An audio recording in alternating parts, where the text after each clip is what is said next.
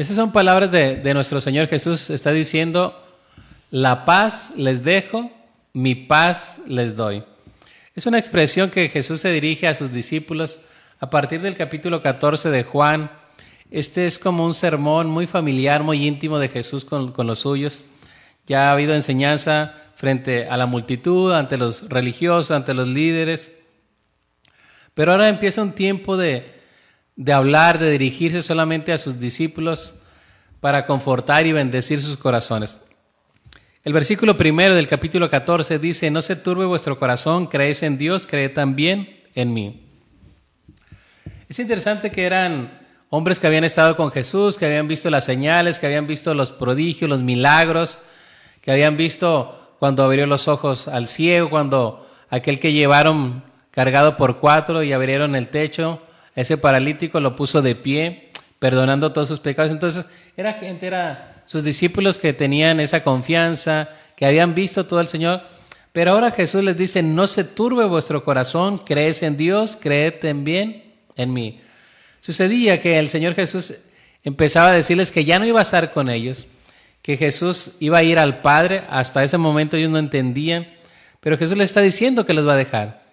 Por tal motivo los discípulos empiezan a tener un poquito un sentimiento de abandono, de tristeza, y no sé si también un poco de, frustración, un poco de decir, pues dejamos nuestras barcas, dejamos nuestra, nuestra familia, dejamos todo y ahora tú dices que te vas a ir. ¿Cómo ves esta primera acción que nos deja ver el evangelista Juan aquí, donde dice que los discípulos estaban turbados, estaban conmovidos, estaban preocupados, incluso estaban llenos de miedo? Por eso las palabras de Jesús, no se turbe vuestro corazón. Me imagino que era como la figura, no sé, como un padre.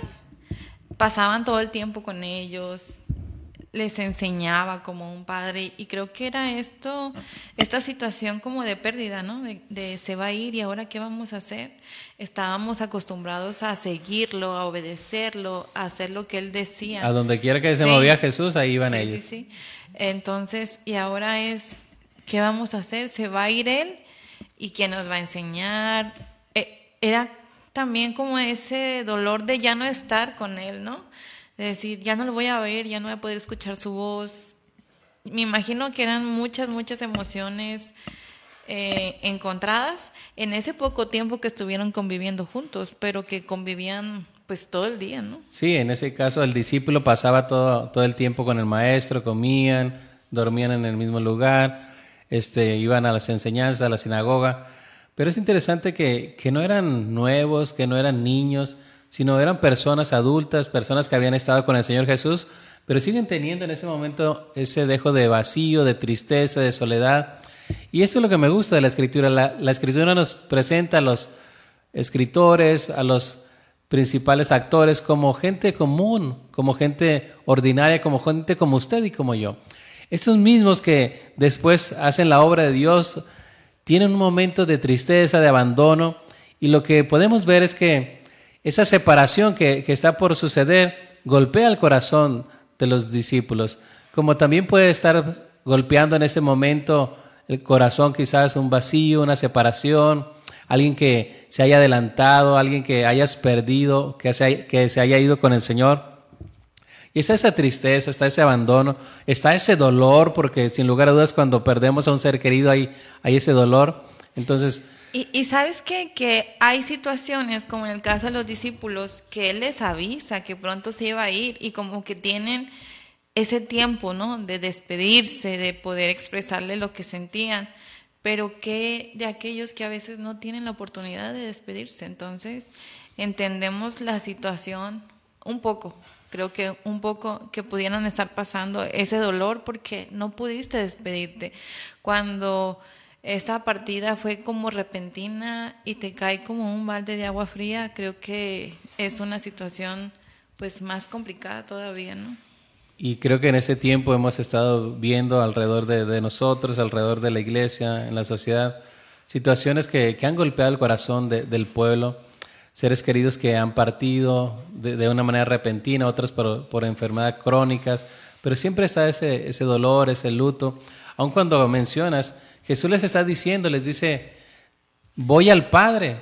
Es decir, En la casa de mi padre muchas moradas hay. Es decir, yo voy al Padre y regresaré, pero sigue estando ese dolor, ese abandono. Está un poquito en juego la palabra de Dios que nos debe dar esa esperanza, esa confianza, pero también nuestras emociones, esa tristeza. Hay ocasiones que cuando perdemos un ser querido, cuando estamos atravesando un momento de separación, de luto, hay ocasiones en que a veces se nos dice, no, es que tú, hermano, no debes llorar, no debes estar triste, tú tienes la palabra de Dios, tienes la certeza de dónde está. Y sí, tenemos la promesa de Dios, tenemos la esperanza de Dios, que todo aquel que confía está plenamente, está con el Señor, pero no deja de doler, no deja de tener esos momentos de tristeza. Y, creo que lo más sano es poder tener ese tiempo, ¿no? De llorar. el, de, ese proceso. Sí, sí, tienen que vivir ese proceso. Entonces, si tú estás pasando por esta situación, es un tiempo. Y, y, va a acabar y Dios envía el consuelo, pero vive ese proceso, llora lo que tengas que llorar, porque es como, es como liberador. Es vivir ese duelo. Y no es que falte fe, no es que le faltaba fe a los discípulos, no es que les faltaba convicción. Ellos estaban recibiendo de parte del Maestro esa certeza, voy a preparar lugar para ustedes. Y ellos están diciendo, Señor, ¿a dónde vas? ¿Y cómo sabremos que tú eres, el camino? ¿Cómo sabremos que vamos a ir contigo? Jesús les dice, yo soy el camino, la verdad y la vida. Entonces, a partir de este capítulo 14, Jesús está tratando de animar, de mostrar a sus discípulos que Él ya no va a estar, pero también les dice que va a estar un consolador. El Espíritu Santo, el Espíritu de verdad, va a estar ahí con ellos. Jesús les dice, es necesario que yo me vaya. Os conviene que yo me vaya porque vendrá otro consolador. Es decir, el Espíritu Santo igual a Jesús, igual al Padre, en atributos, en naturaleza, otro que esté con nosotros. Y la palabra consolador aquí quiere decir alguien que está llamado a estar cerca, alguien que camina contigo en el valle, en la situación, algo que estaba pasando en el corazón de los discípulos era esa tristeza, ese abandono, sentirse desanimados, sin esperanzas, frustrados. Pero es ahí donde Jesús les dice las palabras, las promesas y también les dice que vendrá el Espíritu Santo para confortarles, para guiarles a toda verdad. Sin lugar a dudas, cada uno de nosotros enfrentamos momentos difíciles, momentos de, de aflicción, cada uno de distinta índole, pero aquellos que son hijos de Dios no deben perder de vista que el Espíritu de Dios es el consolador. Uno de los nombres es que Él es consolador. Él viene a consolar tu corazón. A veces no hay palabras humanas, no hay palabras de alguien cercano, pero el Espíritu de Dios puede confortar, puede animar tu espíritu para que te pongas de pie en medio de lo que estás viviendo. Y es lo que está haciendo Jesús, tratando de levantar la esperanza, la confianza de su grupo, de sus discípulos, una de las cosas que menciona también en el capítulo 13 de, de Juan es que Jesús los amó y los amó hasta el fin. Es decir, desde que los llama, desde que está con ellos, hasta el fin, hasta el último momento en que Jesús está con ellos, les amó de una manera muy especial. Y con ese mismo amor te ama Dios. Así que no pienses que la situación que estás enfrentando es un abandono de Dios. Dios está con cada uno de nosotros en todo momento. Y ese pasaje nos lleva a reflexionar que los discípulos estaban teniendo miedo, temor, que estaban enfrentando una situación difícil. Pero es ahí donde viene la palabra de Dios y les dice, tienen la, promesa, tienen la esperanza y sobre todo la gran bendición que dice aquí en el versículo 27, que es el corazón del mensaje, la paz les dejo, mi paz les doy. Escuche lo que dice la escritura, la paz les dejo, mi paz les doy. Es Jesús el que ve el corazón de los discípulos, es Jesús que ve sus almas quizás ya sin esperanza por ese momento y les dice, no se turbe vuestro corazón, crees en Dios, cree también en mí. Les dice, la paz les dejo, mi paz les doy y nuevamente les dice, yo no las doy como el mundo la da, no se turbe vuestro corazón ni tenga miedo. La última parte del verso 27 nuevamente enfatiza eso, no se turbe vuestro corazón ni tenga miedo. Es decir, que en medio de lo que estés viviendo no estés desamparado, no estés desesperado, sino que levantes tu confianza, que te tomes de las promesas de Dios.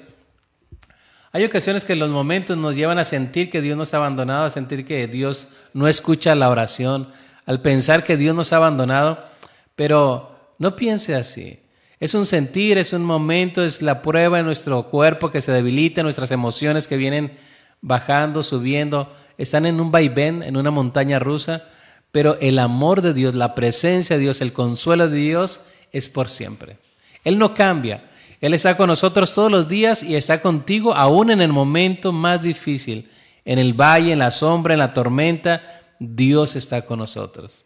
Cercano está el Señor, cercano está Jehová, que tiene el corazón quebrantado.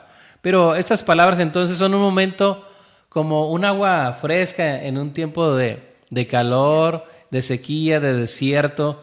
Es como medicina a la herida. La paz os dejo, mi paz les doy. La paz les dejo, dice el Señor. Y creo que este versículo también pudiera quedar eh, no solo con las personas que han tenido una pérdida, sino en este tiempo, ¿no?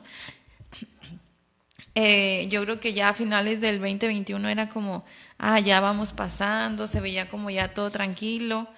Y, y sí se manejaba como esta cuarta ola, pero tal vez algunos no creíamos porque ya todo estaba pasando. Y ya de repente que te das cuenta que van subiendo los casos, que otra vez tenemos que aislarlos, que los niños no van a regresar o si quieren, pero que, no sé, muchas situaciones. Y a veces estamos en grupos y que ya salió fulanito contagiado y, y, creo que quiere volver a entrar esa preocupación de qué vamos a hacer y si, y si me da a mí y, y si me da fuerte, no sé.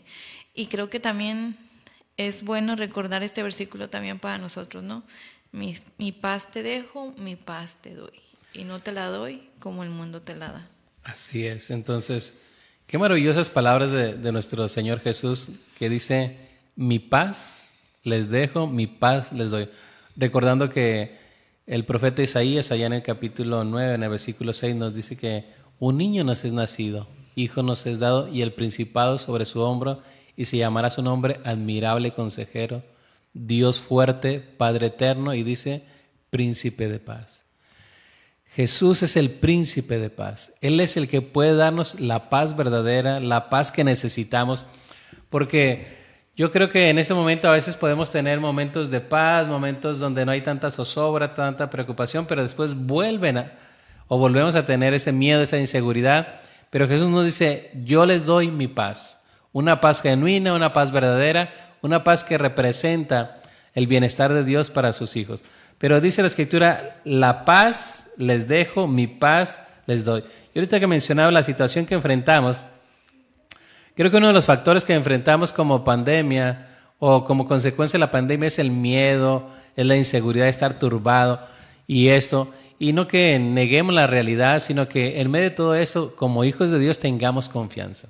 Como hijos de Dios, tengamos esperanza en medio de lo que estamos atravesando, en medio de la situación usted y yo tengamos la confianza en nuestro Dios, tengamos esa esperanza, tengamos en otras palabras la paz de Dios, la paz de Dios en nuestros corazones.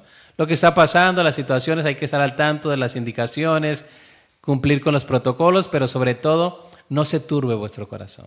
Que tú tengas la paz de Dios. Y dice la escritura, la paz les dejo. Es como Jesús dando algo, pero quisiéramos enfatizar qué significa esta paz. ¿A qué se refiere cuando dice la paz les dejo? ¿Qué tipo de paz deja Jesús viendo un poquito el contexto, el antecedente de los discípulos? ¿Qué tipo de paz necesitaban ellos?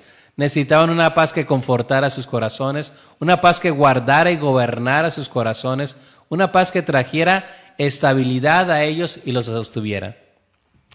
De ahí que el apóstol Pablo nos diga en la carta a los filipenses en el capítulo 4, versículo 6 y, 17, 6 y 7, perdón. Filipenses capítulo 4, versículos 6 y 7. Dice, por nada estéis afanosos, sino sean conocidas vuestras peticiones delante de Dios con oración y acción de gracias. Y puedes leer el versículo 7 también, que es un poquito el énfasis. Y la paz de Dios que sobrepasa todo entendimiento guardará vuestros corazones y vuestros pensamientos en Cristo Jesús. Amén. Dice, la paz de Dios hará una acción. La paz de Dios gobernará vuestros corazones. Y cuando habla de gobernar, esa palabra quiere decir como que está poniendo un cerco. Porque a veces nuestros ojos, a veces lo que estamos viviendo, las circunstancias, nos llevan como a salirnos, como un poquito a salir hacia afuera, pero esa paz de Dios hace que gobierne nuestro corazón, que nuestra mente y nuestras emociones estén equilibradas, que estén gobernadas, que estén dirigidas y que tengamos en medio de la situación la paz de Dios. Entonces Jesús también enfatiza que Él da una paz, que nos deja una paz, no como el mundo la da, no como el mundo da esa paz. Y pensando un poquito en el, en el momento en que Jesús dice estas palabras, Jesús le está diciendo, la paz les dejo, mi paz les doy. Yo no la doy como el mundo la da. En ese momento, Israel estaba gobernado por el imperio de Roma y es muy común en la historia ver que Roma, a través de la espada, a través de la intimidación, a través del miedo, imponía la paz, la paz romana. Es decir, a través de la espada, según ellos, ponían la paz. Combatían a todos aquellos disidentes, pueblos que no estaban acordes o en línea con Roma, con el imperio de Roma, y a través de la imposición, a través de la espada, traían paz. Una paz romana, una paz ficticia. Pero el, el que diga Jesús, mi paz les doy, está hablando de una paz genuina, una paz verdadera, una paz total. Está hablando y está diciendo, esta paz significa equilibrio, significa gobernar, significa entereza, pero también esta paz tiene otro significado.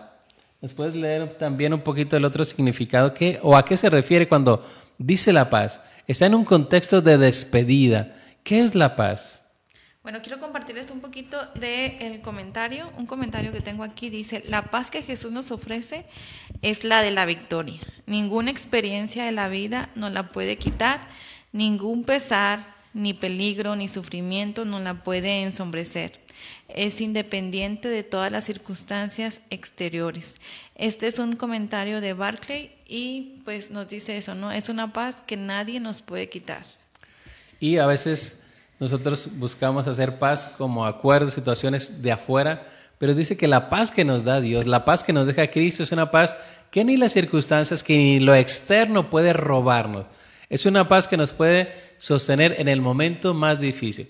El apóstol Pablo, veíamos la semana pasada, estando en prisión, tenía la paz del Señor. Pablo y Silas cantaban himnos y hacían oración a medianoche. ¿Qué decir también de, nuestro Señor Jesús? En los momentos más difíciles, Él tenía la paz, la fortaleza de nuestro Dios. No es algo que las circunstancias nos roben. Es algo que debe estar en nuestro corazón, que debe permear nuestro corazón. Y la Escritura nos dice que cuando tú y yo abrimos el corazón a Jesús, el Espíritu Santo viene a nosotros y nos puede dar la paz que necesitamos en este momento. ¿Cómo está tu situación en este momento, hermano? ¿Cómo está tu condición? Que estás quizás en una situación de hospital, en una situación de enfermedad. Una situación de depresión. De depresión también. Son cosas tan pequeñas que nos quitan esa paz. Y la pregunta sería, ¿tenemos paz el día de hoy? ¿Hay paz en nuestro corazón? ¿O hay algo que está impidiendo que nosotros podamos gozar de esa paz que Dios nos da, de esa paz que Él nos da y que el mundo no nos puede dar. Recordando que esta paz es algo que quizás no es tan tangible, no la podemos tocar, pero si Jesús lo dice, es así.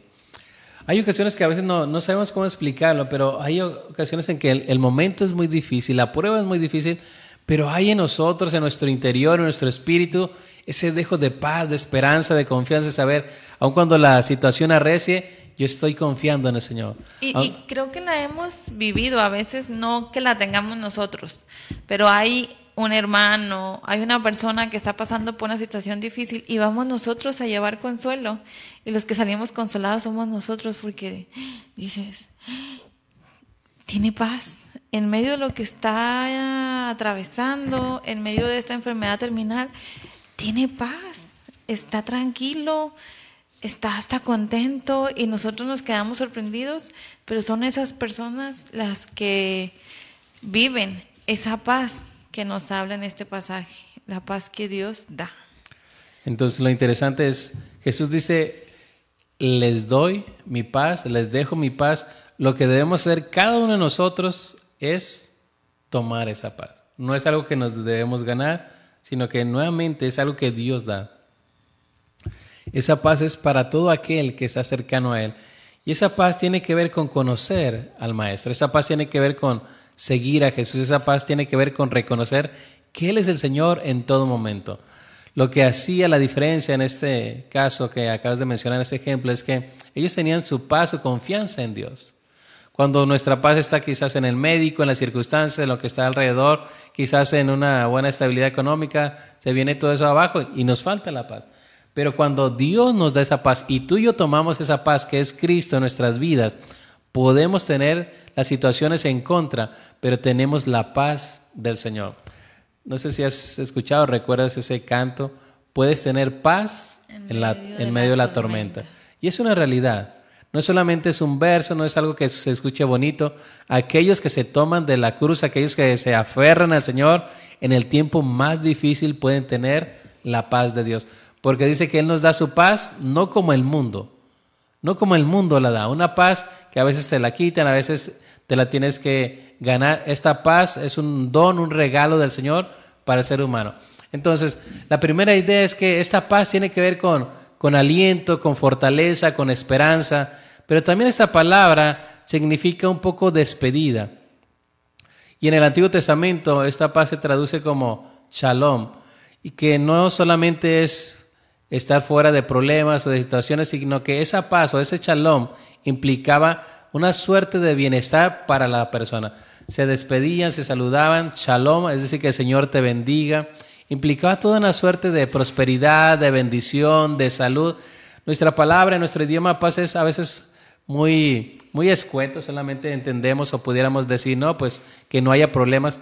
Y Dios está diciendo un poco más allá, esa paz implica bienestar, esa paz implica salud, esa paz implica prosperidad. Es decir, les está diciendo, se está despidiendo de sus discípulos, les dice, mi paz les doy.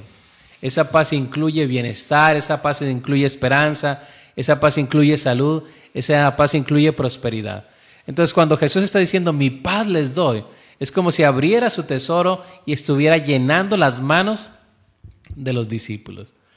Cuando usted y yo nos vamos a la palabra, leemos sus promesas, usted y yo nos llenamos de los tesoros de Dios para nosotros. Pero cuando ese tesoro o esa palabra está cerrada, usted y yo podemos tener un problema, tenemos una adversidad y nos desmoronamos. Pero cuando usted y yo tenemos un, problema, una dificultad, pero escuchamos la palabra de Dios, escuchamos lo que Dios nos dice, podemos tener la esperanza, la confianza que Dios tiene el control de todas las cosas. Es decir, no solamente es una palabra, sino que Jesús es el príncipe de paz y usted y yo debemos creer a aquel que dice la palabra de Dios. Hay otra cita que quisiera compartir en el libro del Deuteronomio, capítulo 4, Génesis, Éxodo, Levítico, Números y Deuteronomio.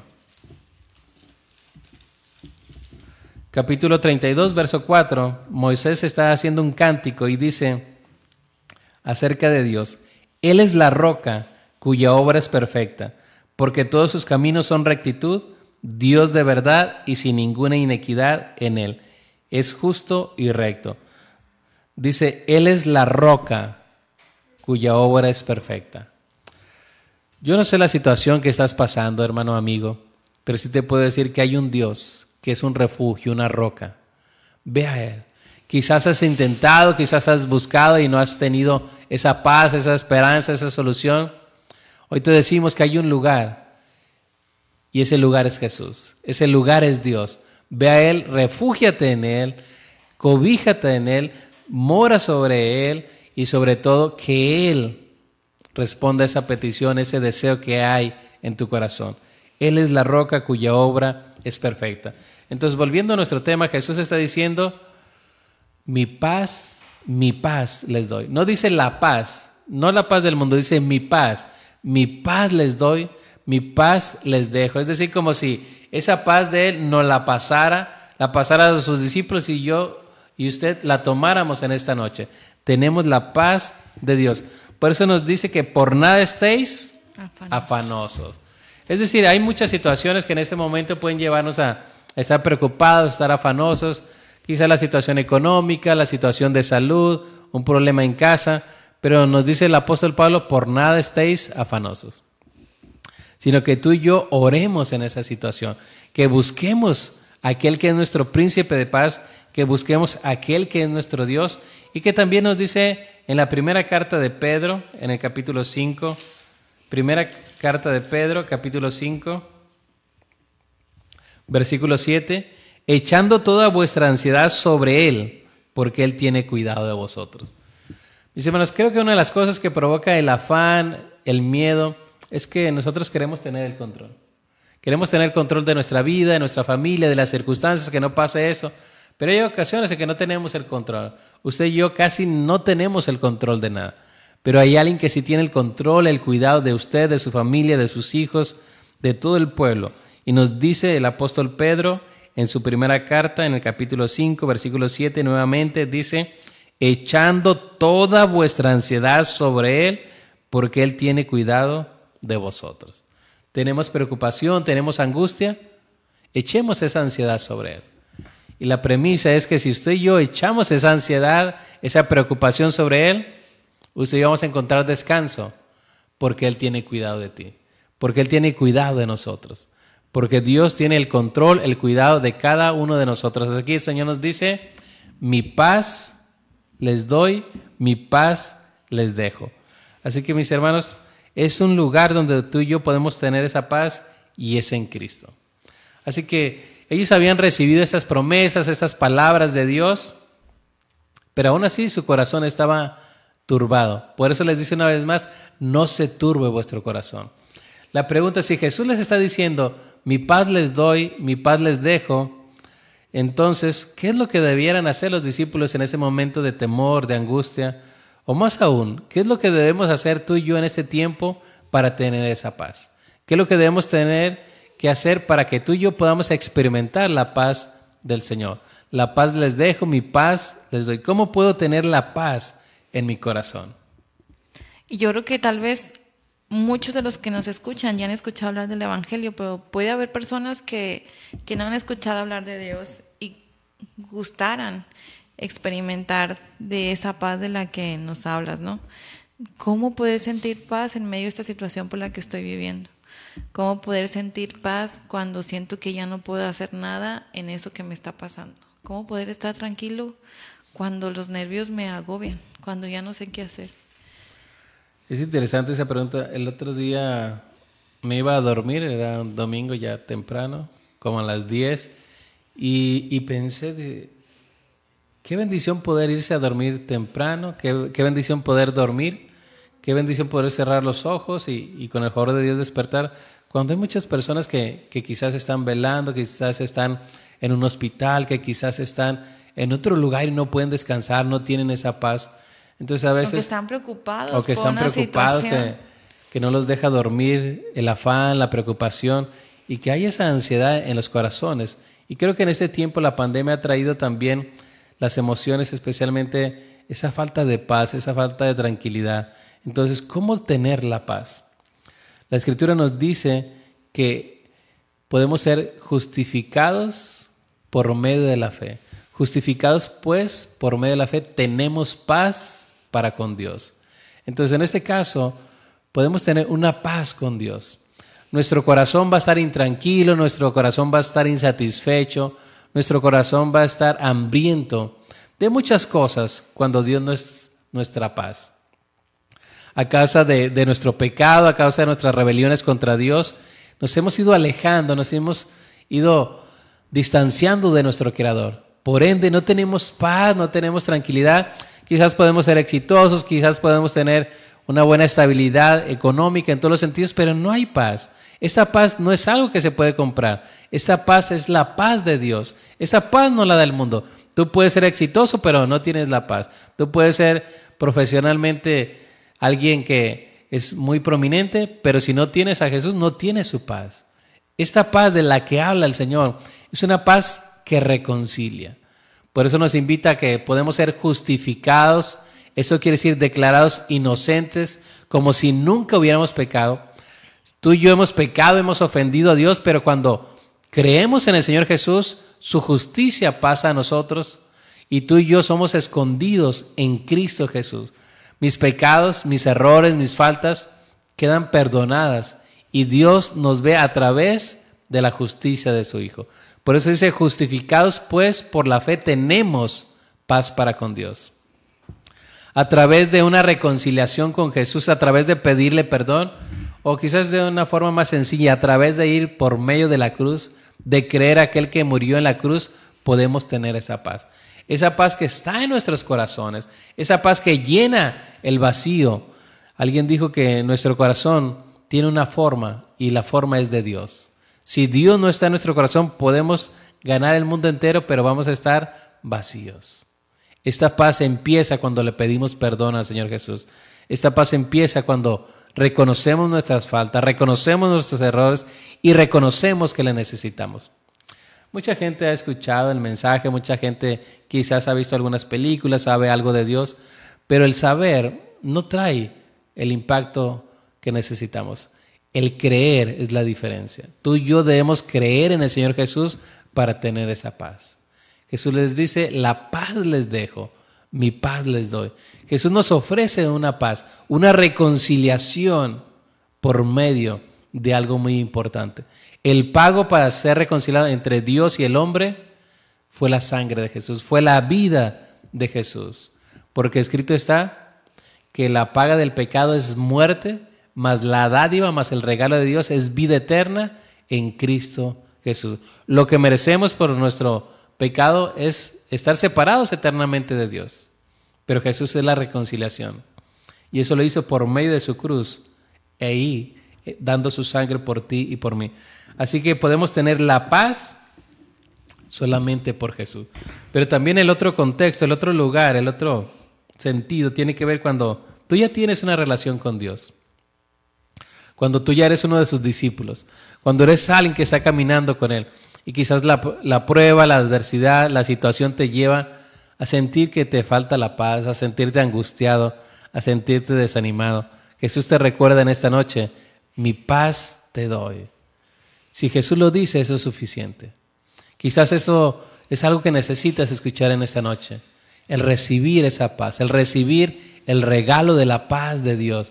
Esa paz que gobierna, que sobrepasa todo entendimiento. Esa paz que trae tranquilidad, esa paz que trae confianza, esa paz que trae esperanza. Y Jesús te recuerda, en lo que estás viviendo, sea una situación u otra, mi paz te doy. Así es. Bueno, les quiero compartir otro versículo. Ya estamos a pocos minutos de, terminar este tema. Pero también en Juan 16, 33 dice, estas cosas les he hablado para que en mí tengan paz. En el mundo tienen la tribulación, tienen tribulación, pero confíen, yo he vencido el mundo. Y estamos hablando de un Dios que, que, conoce lo que ya fue, que conoce nuestra situación y, conoce lo que va a pasar, conoce el futuro. Y ese Dios nos dice, confíen en mí, yo he vencido al mundo. En el mundo van a tener aflicción, en el mundo va a estar este virus y si no está este virus va a ser otro problema, pero va a ser algo que nos va a querer quitar la paz. Pero dice, confíen en mí, yo he vencido al mundo, yo puedo darles esa paz en medio de cualquier cosa que venga mientras ustedes, mientras nosotros estemos aquí en la tierra. Y, pensando en eso que, que, acabas de mencionar, en el mundo tendréis aflicción, pero confiad, yo he vencido al mundo. Jesús nos dice que Él ha vencido. Y cada tiempo, desde el momento en que está el Señor Jesús, ellos van a enfrentar persecución, van a ser oprimidos, van a estar perseguidos más adelante por el imperio de Roma después van a tener que esconderse. Toda la, historia de la, de la iglesia nos deja ver un tiempo de persecución, un tiempo donde no ha sido fácil, pero donde el Señor ha vencido y ha dado victoria a su pueblo. Por eso nos dice que en Cristo somos más que vencedores. Que ni tribulación, ni angustia, ni hambre, ni desnudez, ni espada nos podrá separar del amor de Dios. Lo importante es que el miedo, lo importante es que la situación no nos aprisione a nosotros. Que no haga que usted y yo dejemos de cumplir el propósito de Dios. No sé si a veces le ha pasado, no, ya cuando pase esta pandemia y quizás más adelante pase o no pase, y ya a ti y a mí se nos va a olvidar eso que dijimos. No, quizás ya cuando, cuando esté jubilado y, y llegaba la jubilación, y no, ya cuando tenga este carro voy a servir al Señor y Dios nos da eso, y se nos va como una excusa, se nos queda ahí. Se nos olvida. Se nos olvida. Lo importante es que en todo tiempo tú y yo anunciemos el nombre del Señor. Mis hermanos, el Señor no está en pandemia. El Señor sigue teniendo un pueblo que quiere bendecir, que quiere levantar, que quiere confortar, como a este grupo de discípulos, para llevar esperanza.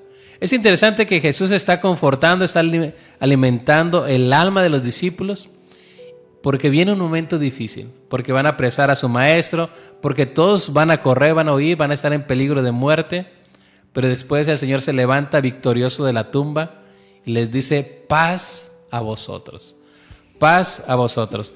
Evangelio de Juan en el capítulo 20, versículo 26, no sé si lo tienes ahí en la mano o lo leo en esta versión. Dice, ocho días después estaban otra vez sus discípulos dentro y con ellos Tomás. Llegó Jesús estando las puertas cerradas y se puso en medio y les dijo, paz a vosotros. Jesús venció la muerte. Esos que estaban encerrados ahí en, el, en el cuartito para que nadie los viera, dice que las puertas estaban cerradas y entró Jesús. Jesús resucitado y les dijo, paz a vosotros. Mis hermanos, eso es lo que necesitamos en este día paz a vosotros. Tengamos paz, pero no para estar cómodos en ese cuarto, no para estar seguros en ese cuarto, sino que les dice paz a vosotros. Les dice, como el Padre me envió, yo también los envío. Por tanto, id y hacer discípulos a todas las naciones. Y a hacer discípulos a todas las naciones, mis hermanos. Ese es el mensaje de Dios, de que nos conforta. Es cierto, hay momentos que necesitamos el abrazo, el apapacho, pero también necesitamos, hermano, caminar en fe, caminar en los propósitos y los planes que Dios tiene para ti y para mí. Mis hermanos, la situación quizás nos lleva a tener miedo, pero que ese miedo no nos paralice. Que usted pueda seguir cumpliendo el propósito, anunciando, predicando, dando testimonio. Que tenga esta paz, esta paz que sobrepasa todo entendimiento. El mismo Señor Jesucristo dijo que, que no temamos al que mata el cuerpo, sino que temamos a aquel que puede destruir el alma. El Señor Jesús es nuestra paz. Es nuestra paz en el momento más difícil. Es nuestra paz que nos sostiene, que nos anima, que nos quiere poner de pie para seguir avanzando en lo que Dios tiene para cada uno de nosotros. Mis hermanos, Dios les levanta, Dios se les presenta, Jesús resucitado y les dice, paz a vosotros. Levántense en esperanza, en confianza y nos levantemos, hermano, para seguir predicando, para seguir anunciando. Muchos de los hijos de Dios tienen esa paz. Damos gracias a Dios porque hay esa paz en los corazones, en las familias. Pero ¿qué de aquellos que no conocen al Señor? ¿Qué de aquellos quizás de tu familia? ¿Qué de aquellos que están en tu trabajo? ¿Qué de aquellos con los que tú tienes tacto, te conectas con ellos? Ellos tienen esa paz. Si no tienen esta paz aquí en la tierra, en un encuentro personal con Jesús, estarán separados eternamente. Y ahí habrá solamente llanto y dolor. Ahí será el lloro y el crujir de dientes. Mis hermanos, Jesús nos dice, la paz les dejo. Y no es una paz que se sostenga o dependa de un hilito. Es una paz genuina, una paz verdadera. No como el mundo la da. Ni todo el mundo puede traer paz. El único que puede traer paz a tu corazón es Jesús. El único que puede traer paz a lo que estás viviendo es el Señor Jesús.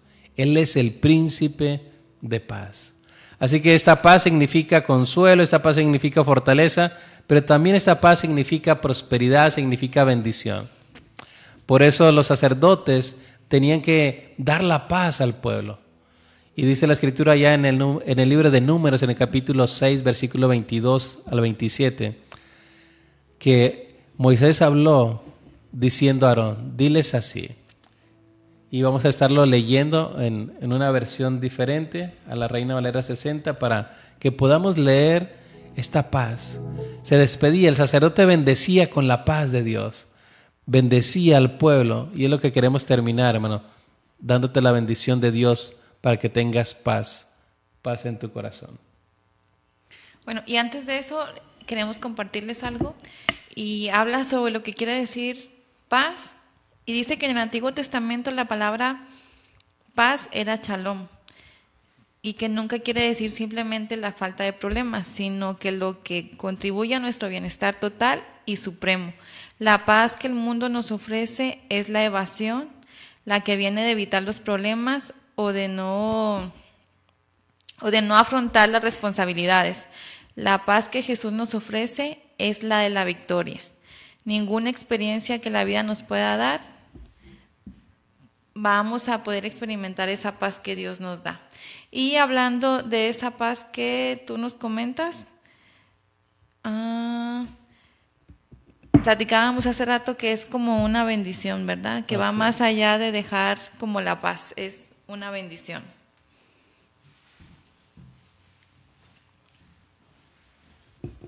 Y voy a hacer la... ¿La puedes leer aquí? A, partir de aquí, por favor. Dice, Jehová habló a, Moisés diciendo, habla a Aarón y a sus hijos y diles, así bendeciréis a los hijos de Israel, diciéndoles, Jehová te bendiga y te guarde, Jehová haga resplandecer su rostro sobre ti y tenga de ti misericordia. Jehová alce sobre ti su rostro y ponga en ti paz y pondrán mi nombre sobre los hijos de Israel y yo los bendeciré. Entonces, cuando el sacerdote pronunciaba esta bendición, decía, Jehová alce sobre ti su rostro y ponga en ti paz. Esa paz que significa bendición, esa paz que significa prosperidad, esa paz que significa bienestar, esa paz que significa salud. Entonces el sacerdote se, levantaba y bendecía a la, a la comunidad, al pueblo, diciendo, Jehová te bendiga, Jehová te guarde, Jehová haga resplandecer su rostro sobre ti y tenga de ti misericordia. Jehová alce su rostro sobre ti y ponga en ti paz. Y pondrán mi nombre sobre los hijos de Israel y yo los bendeciré. Así que esta paz que Dios nos da no solamente es ausencia de problemas, sino que esta paz incluye bendición. Esta paz incluye la prosperidad de Dios, el buen deseo de Dios para su pueblo. Estás en una situación difícil, recibe la paz de Cristo estás atravesando un momento complejo, agárrate, toma la paz del Señor, esa paz que está dispuesta, disponible para ti y para mí en este momento. Así que mis hermanos, la paz les dejo, mi paz les doy. Si hay algo que solamente tú te quedes y que sea de bendición para ti, es esto. La paz de Dios te sostiene en los momentos más duros y la paz de Dios implica que te va a dar bienestar, que te va a sacar de esa situación y te, o como dice este autor, te va a llevar a victoria. La paz de Dios nos lleva a la victoria. Que el Señor te bendiga. Estamos a punto de terminar, pero vamos a estar teniendo, mi esposo va a orar por las peticiones que hay y queremos recordar que Carolina Serino nos pedía oración por su mamá, María Aguilar, y daba gracias por el cumpleaños de su cuñada Brenda. Eh, no sé si haya algunas otras peticiones.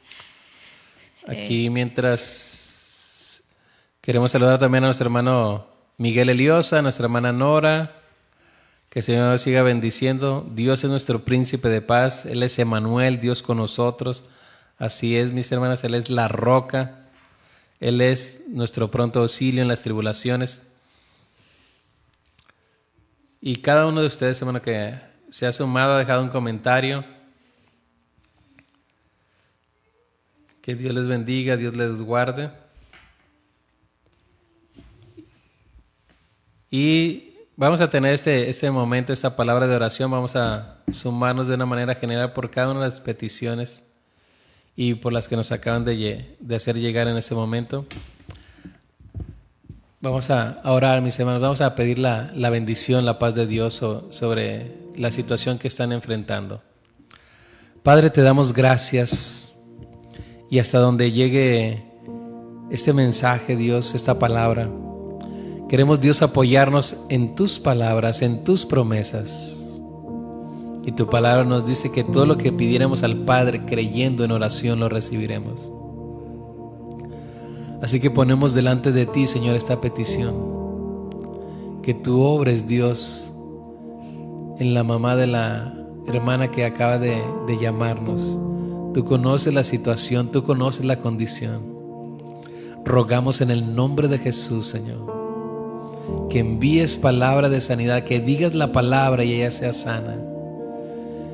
Bendice, Dios, a aquellos que están en un momento de desánimo, que están atravesando, Dios, un proceso de, de duelo, de luto en sus corazones, Dios, que hay tristeza. Yo ruego que venga esa paz, Dios, que gobierne sus corazones, que quite Dios toda tristeza.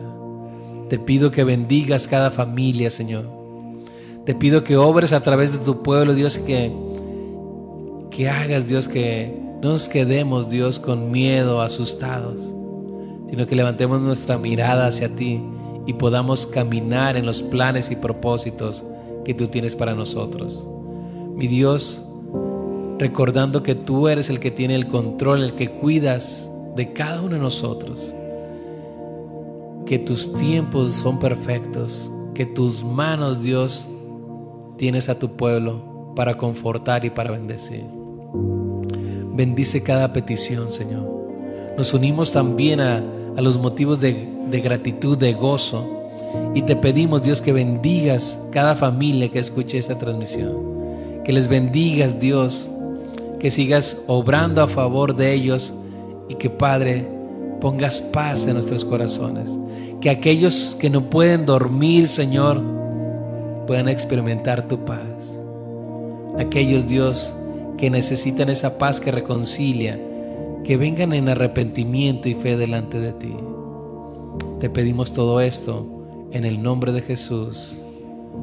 Amén. Damos gracias a Dios por la vida de cada uno de ustedes. Agradecemos que hayan estado con nosotros